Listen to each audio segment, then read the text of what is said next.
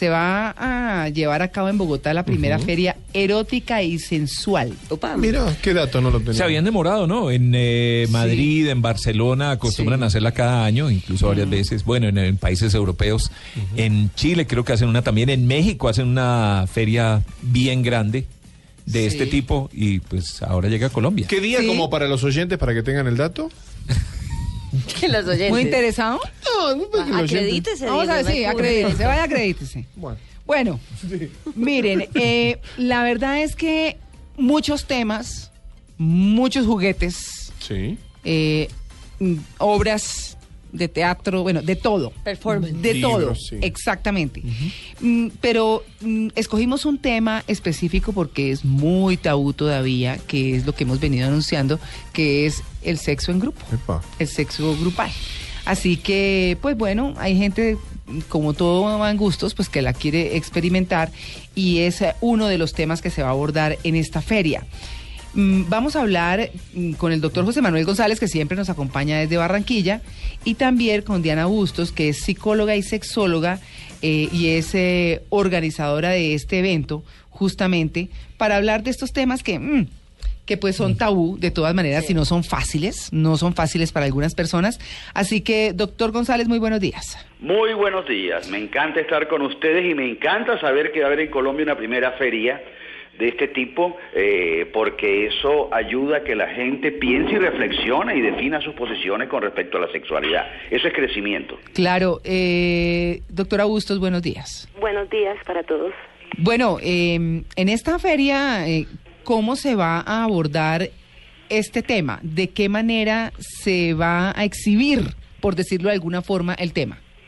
Bueno, el tema de la sexualidad, como lo dicen ustedes, todavía tenemos muchos prejuicios frente a esto, pero la feria lo que pretende es dar otra mirada mucho más allá de lo físico, es llevarlo más a lo emocional, es, es despertar de los deseos, es, educar, es llevar ese mensaje a la gente diciéndome, eh, el sexo no es lo malo, no es lo enfermo, sino es la mirada como tú la quieres ver. Claro. ¿Qué pasa con el sexo grupal? ¿Cuál es el, eh, el tabú frente al tema? Bueno, el, el sexo grupal son varias sensaciones, es explosión de deseos, es como entrar a una heladería y tú siempre estás acostumbrado a comer a comer dos sabores, pero definitivamente te muestran una cantidad de sabores y como que piensas, ¿será que me los como todos o sigo comiéndome los mismos? Eh, es como esa búsqueda, los seres humanos siempre estamos como en la idea de buscar, de curiosear, de experimentar y el sexo en grupo precisamente es una fantasía para algunas personas, para algunas, para otros es posible que no pero muy adentro muchas personas sí quisieran experimentarlo, pero el prejuicio, el tabú, el que te juzgue, el que te digan, mira, esto no lo puedes hacer porque te lo enseñó la educación, la religión, tu, tu familia, eh, eh, digamos que es complejo, pero para aquellas personas que lo disfrutan es un éxtasis total. Una pregunta creo que sería como para ambos. Uno para el doctor desde el, El lado físico. Ah, ok. El- para, entonces para la doctora. Eh, doctora, recién eh, hacía manifestación del tema de las emociones y los sentimientos. Si una persona que, que está en pareja, que ya está constituida, le dice a la mujer, dice, vamos, ¿no estaría afectando esa, esa relación, esos sentimientos, comentándole esto? Bueno, depende. Primero tiene que haber una muy buena comunicación y tenemos que tener una relación muy sana como pareja Claro. Para poder acercarnos y poder pretender hacer esto. Segundo, tiene que haber una cierta necesidad porque esta pareja me está pretendiendo, ¿cierto? Me está diciendo que hagamos ciertas cosas. Pero no ¿Qué es lo que necesariamente tienen que estar en pareja. O sea, No, la pregunta era en pareja, ¿no? Sí. Eh, por eso la respondo en pareja. Si hablamos de, de manera individual, cada ser humano es el que se conoce y el que sabe. Ah, uno solo hace lo que quiere, exacto, eso se sabe. Sí, cada uno quiere, pero en pareja sí hay que tener eh, eh, cierta cierto tacto para poder decirle a la pareja frente a mi situación actual como como pareja y debo estar sano con ella. No puedo utilizar este tipo de cosas para pretender eh, si tenemos grandes dificultades en comunicación o tenemos problemas en lo sexual, creer que lo externo nos va a ayudar. Claro. Es más, ¿por qué lo queremos hacer? Eh, ¿Por monotonía? ¿Por cambios? ¿Por disfrutar otro tipo de sensaciones? yo le quiero preguntar algo, es en esas eh, relaciones sexuales grupales, tema que estamos abordando con el mayor cuidado, entendiendo que pues todo el mundo no lo ve de la misma manera, eh, digamos que ahí la ejecución de, la, de esa relación sexual como con tanta gente Eso se imagina como un todos contra todos. Tal como- cual. Eso es O una cosa todos. espontánea. ¿Cómo es? Sí y no. Eh, el tema, el tema son diferentes. Cuando se habla de sexo en grupo puede ser soft o activo. Claro. El soft es que tú tienes interacción con nadie sino solo con tu pareja. O existen los boyeristas que solo van a mirar, mirar. y se Ah. Claro. medio de esto. O el exhibicionista que le encanta que lo mire. Sí, sí, claro. Hay ciertas dificultades cuando tú no estás preparado. No, por ejemplo, existen los prejuicios físicos. Si una Sí. persona tiene un- una baja autoestima frente a su cuerpo, como entonces cómo va a entrar a un grupo en donde digamos hay mujeres estilizadas, pues me voy a sentir incómoda. Para los hombres siempre la pregunta del tamaño. Entonces, eh, ¿será que lo tengo muy pequeño comparado? Y tenemos esta gran manía, ¿cierto?, de estar comparándonos con los demás. Entonces, si no tenemos una, auto- una un autoestima elevada o por lo menos lo mínimo que podría ser de aceptación, podemos tener prejuicios. Si tenemos prejuicios frente a los olores, si somos asquientos, los seres humanos en un acto sexual, pues vamos a lanzar fluidos diferentes. Entonces, hay que tener como cierta preparación frente a eso, no para todos. Es una preparación mental y recién hacías referencia al tema del, bueno, el boyerista, el soft y, y los que están en la parte activa en ese momento del sexo grupal. Como también hay, hay, hay códigos, imagino, que, que las personas que están teniendo sexo, bueno, obviamente, no es que una persona llega a ese grupo y automáticamente ya va a tener sexo con ese grupo, sino que existen códigos, hay, me imagino, gestos, ¿Ah, sí? Y, y formas de, de contarle a esa persona para que se acerque a ese momento. Ahora, existen varios varios temas frente a, es decir, no es lo mismo eh, estar en sexo en grupo con, con heterosexuales porque ya sabemos que Claro. pues que no van a estar hombres con hombres ni mujeres con mujeres, Exacto. aunque las mujeres siempre son aceptadas en cualquier orientación. Claro. Pero sí, pero sí, por ejemplo, si entramos en uno bisexual, ya sabemos que vamos a estar todos contra todos. La gente tiende a creer que cuando se habla de sexo en grupo es si yo soy heterosexual me va a tocar este hombre, entonces hay posiciones que generan eh, que acercamiento del otro hombre vaya a haber un roce, pero hay que mirar es en qué grupo, sí, en qué tipo de orientación y grupo estás entrando tú a tener sexo. ¿Y eso cómo se va, eh, digamos, a abordar en la feria? Bueno, directamente nosotros no estamos abordando el tema de orientaciones o de sexo en grupo porque hay diferentes están. Eh, lo que estamos es abarcando todo el tema sexual, pero visto de diferentes miradas. Entonces, es de, de acuerdo a como tú quieras verla. Entonces, si por ejemplo hay un stand de fetiches, a ti te gusta el fetiche, te acercas a los fetiches, ¿sí? Sí. Y a ti te encanta todo el tema de la ropa erótica, pues habrán stand en donde te acercarás a- al tema de la ropa erótica. Y en general lo que son los shows es más una apertura. Claro, exacto. Pero nosotros no vamos directamente a que venga, haga esto, Exacto. venga, es que esto es muy mojigato, porque pues el tema también es la mojigatería. Claro. Es cómo llevar este mensaje y decir, venga, eh, eh, piensen usted, sienta, realmente usted sí tiene prejuicios, eh, realmente usted se coarta sexualmente, usted sí quiere experimentar cosas, pues venga a la feria para que vea esta cantidad de cosas que lo pueden despertar. Bueno, 16 y 17 de octubre es esta feria. Doctor José Manuel González, cuando uno escucha pues eh, a nuestra invitada, por supuesto que se, queda uno como pensando que la doctora Diana Bustos, que es psicóloga y, y sexóloga, eh, tiene uno en una relación sexual grupal el mirón, el, El- tocón, el que le está, mejor dicho, me, Pero a ¿o no? Que saca no, pues por eso, por eso le digo, por eso le digo, para eh, llegar a una relación de, te- de ese tipo hay que tener una Mente apertura total. No, pues, bueno, no sé, es, es un poco... En, Ah, todo, en el sentido En estricto de la palabra. O una adolescencia en la Argentina. Yo, yo creo que es importante que nos demos cuenta que el mundo de la sexualidad tiene muchas variantes y muchas cosas diferentes. Gran frase. Y como hemos venido diciendo aquí en este programa todos los domingos, es importante reconocer que cada quien tiene deseos y fantasías diferentes. Y en última instancia, lo que yo creo que es adecuado es lo que tanto él como ella deseen. Si él y ella, por ejemplo, son una pareja que decide y que quiere no tener ningún contacto con otras personas, es una pareja que nunca asistirá a una actividad de este tipo. Pero si ellos dos tienen inquietud de ver otras personas, posiblemente buscarán un club swinger, por ejemplo, o una playa nudista, o una feria como esta que se va a ver en Bogotá eh, esta semana. Es simplemente que la gente comience a explorar qué es lo que le gusta, qué es lo que está buscando. Y en eso yo creo que no puedo criticar al chinito porque le guste comer carne de perro pequinés, al hindú porque no coma carne de vaca y a mí porque yo sí como carne de vaca y me encanta la carne de vaca. Pero, doctor. Entonces, en esto de la pluralidad hay muchas cosas entre los seres humanos.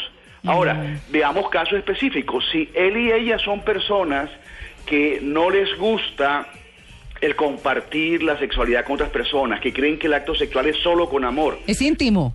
que es íntimo, que es solo entre ellos dos, que es la posición que tal vez yo tengo en la vida, esas personas nunca van a buscar un espacio donde haya sexo en grupo. Pero si son dos personas que les gusta explorar, les gusta conocer, por ejemplo, esas parejas que les gusta eh, los deportes extremos, que les gusta la adrenalina, son personas que van algún día a caer en cuenta de que están conversando, oye, ¿por qué no probamos con otra pareja? ¿Por qué no exploramos? Y yo pienso que mientras la pareja esté de acuerdo, mientras no se obligue al otro, cada quien tiene derecho a explorar qué es lo que desea hacer en la cama. Y hay muchísimas cosas, entre otras el estar con otras parejas. Y hay sitios especiales, como los clubes swinger, donde la gente puede comenzar a mirar eso. Y lo que uno observa, por lo menos lo que he visto yo en la gente que he atendido en Bogotá o en Barranquilla, más en Bogotá que donde hay varios clubes swinger, es que la gente la primera vez va a un club swinger, van la pareja junticos, agarritos de la mano, no toca a nadie, no hablan con nadie, pero están mirando. Algunos dicen, esto no es lo que me gusta y no regresan. Otros dicen, esto sí me agrada y regresan una segunda y, toda la Y otros se ya. ponen celosos, como ve uno en los programas de televisión. Por eso tenía que ver con la psicología. pasa Exacto. Sí. El sexo en grupo, el sexo en grupo es algo que despierta con mucha facilidad los celos. Claro. El marido dice, no vamos a hacer un grupo, pero cuando el otro tipo se está comiendo a la mujer y ella se excita y el tipo la ve que está gritando, ah, ah, el tipo le dice, no, esto no es así y le dan celos. Que se excita Doctor. más con el otro tipo que con él, ¿no? Entonces, el sexo en grupo, como decía la doctora Diana al principio, es una de las grandes de las posibilidades que hay, de las variantes que hay, pero hay que tener mucho cuidado con cómo se juega con eso, porque eso igual que los tríos, que también ha estado de moda desde hace unos 15 años en Colombia, donde la gente dice vamos a buscar otra mujer o otro hombre, ese tipo de cosas son muy peligrosas. Es como cuando uno comienza a, comer comidas diferentes que a veces te caen, da- te caen mal y te hacen daño al estómago. Entonces hay que tener mucho cuidado con esto. Y mi política al respecto, y lo que hemos dicho siempre aquí en la sección que yo tengo con Blue Radio, en Blue Jeans, es lo que la pareja decida que es bueno para ellos es el criterio. O el individuo, ¿no? Claro. ¿sí? Si, si Jorge y Marta deciden que quieren probar y explorar, muy bien, ellos explorarán y si van con cuidado será útil para ellos. Pero si Jorge Marta dicen, no, yo nunca quiero nada de otra persona, a mí me gusta es la intimidad y el cariño y el afecto y el amor, hey, Jorge y Marta nunca irán a un sitio de esos ni explorarán un sitio de esos. Es que, entre otras cosas, porque eh, digamos que, que llegar a una actividad de sexo grupal, pues eh, está una persona concentrada en una cosa y de pronto le llega la sorpresa. ¿No? Y después otra sorpresa. Y van varias sorpresas. No. Es, es una gran Entiendo Navidad. perfectamente. Ahora, yo creo que lo importante para nuestros oyentes, porque yo trato de que siempre tengamos una enseñanza de cada cosa que haga. Lo más importante es que usted, querido oyente y querido oyente, converse con su pareja. Ustedes que están oyendo el programa, ahora que sale el programa, se sienta y conversa. Oye, ¿tú qué piensas de eso? ¿Nos gustaría? ¿No nos gustaría? ¿Por qué sí me gustaría? ¿Por qué no me gustaría? Porque esa conversación de la pareja lleva a crecimiento, llega a conocerse más, llega a fortalecer la relación, la relación de pareja. Siempre que la pareja habla de sexo honestamente y plantea lo que siente, está creciendo, está evolucionando. Y lo más importante de esta feria que va a haber esta semana allá en Bogotá, es que va a haber ideas y cosas que uno dice, oye, es como cuando uno viaja a otro país, tú vas al oriente, por ejemplo, y ves otras costumbres, otras comidas. Tú llegas en China a un re- sitio donde la gente está comiendo eh, animalitos, insectos asaditos, y tú dices, oye, ¿qué ¿esto qué es? Cuando uno ve otras culturas, uno se cuestiona. Uno crece y eso es importante en la sexualidad de la pareja, poder hablar, conversar de todas estas cosas y sacar conclusiones para mí y para mi pareja, nosotros dos Doctor. que concluimos. No, no hemos hablado de la posibilidad de enfermedades de transmisión sexual. No, eso sí en ese sancocho con mango. Sí, por eso. Una de las cosas que tiene que ver que con esto de acostarse con una persona diferente de tu pareja es que cuando tú te acuestas con alguien, te estás acostando con toda la gente que estuvo con esa persona. Si yo me acuesto con Martique y Martique se ha acostado con 30 Con hombres, yo me estoy acostando con esos 30 hombres. Porque ahí hay un intercambio de. En términos elementos, biológicos. Microbios, me imagino, todo. de todo. una cantidad de claro, cosas. Claro. Eh, entonces Claro, todo esto tiene que tenerse en cuenta y es parte de la vida. Pero yo pienso que lo clave, querido oyente, querido oyente, es conversa con tu pareja sobre esto. ¿Tú qué piensas? ¿Tú qué sientes? Pero, doctor, cuando alguno de los dos está loco por experimentar eso y el otro no, y el otro puede ceder por un tema de hacerle realidad su fantasía, luego no genera una serie de diferencias, porque es que el uno Claro sí el otro no, ¿cómo se maneja esa situación? Mira, yo estoy viendo en este momento tiene una pareja que tiene un conflicto grandísimo. Él duró cuatro años diciéndole a ella, vamos a un club, vamos a comer otras parejas, vamos a conocer esto y hablándole y decía, no, no, no, no, no. A los cuatro años de estar insistiendo en que fuera a un club swinger, Ella no sale de allá. Ella van y esa noche Sol. ella pan se destapa. Sol. Oye, esta que chancla, y la- se vuelve la más activa del lugar, Ah, terrible. socia vitalicia. Y el tipo a las dos horas la saca. Vamos, viste, te vamos, bor- eh, rabioso. Y entonces después de eso viene una, yo quiero volver. No, y pues, yo no, pero ¿cómo si tú te volviste boca allá? Tú eres una, bueno, una puta, una cantidad de cosas. No. Ey, y arma un lío que se quieren separar y van a terapia de pareja conmigo.